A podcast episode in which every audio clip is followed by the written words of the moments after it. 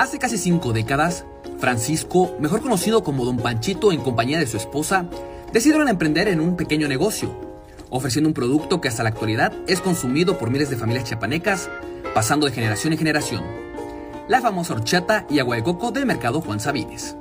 Sin embargo, al fallecer Don Panchito, ahora es su hijo Gerardo quien continúa con este refrescante legado. Pues esta idea fue de mi papá, de vender el agua de coco. Tiene ya más de 45 50 años que iniciamos con el negocio. Fue una idea que le salió y empezamos a vender el agua y el horchata de coco. De hecho, fuimos de los, no los primeros, pero sí de los que iniciamos con los negocios de agua de coco y horchata de coco.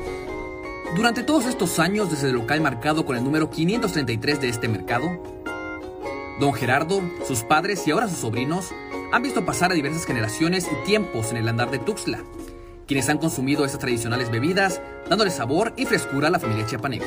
Pues ahorita va la tercera generación, dado que mis sobrinos son los que atienden también junto conmigo el negocio. Pues sí hay gente que viene a veces y recuerdan cuando los traían de niños a comprar su agua de coco, su horchata, y pues gracias a Dios nos felicitan a veces porque conservamos el sabor que ellos recuerdan desde niños.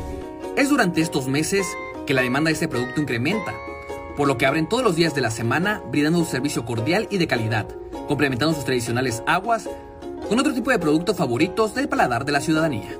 Para nosotros ahorita es la mejor temporada cuando hay calor, dado que cuando hay frío pues la gente toma o consume menos líquidos. Negocio principalmente el agua de coco y la horchata de coco, que es por lo que somos más conocidos. Adicionalmente, pues tenemos tamarindo y jamaica, todos naturales. Vendemos eh, como complemento, vendemos el coco ya pelado para que hagan bolis o paletas o lo coman con chile y limón. Don Gerardo seguirá trabajando por y para estas bebidas, cuidando cada aspecto que ha permitido que se mantenga como el agua y la horchata de coco favorita de las familias chiapanecas, y de esta forma continuar con la historia y el legado que se ha formado en Chiapas.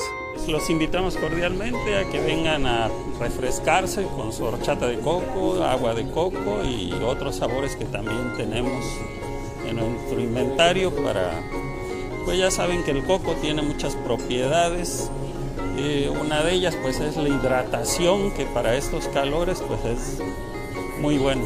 Moisés Sánchez, Alerta Chiapas.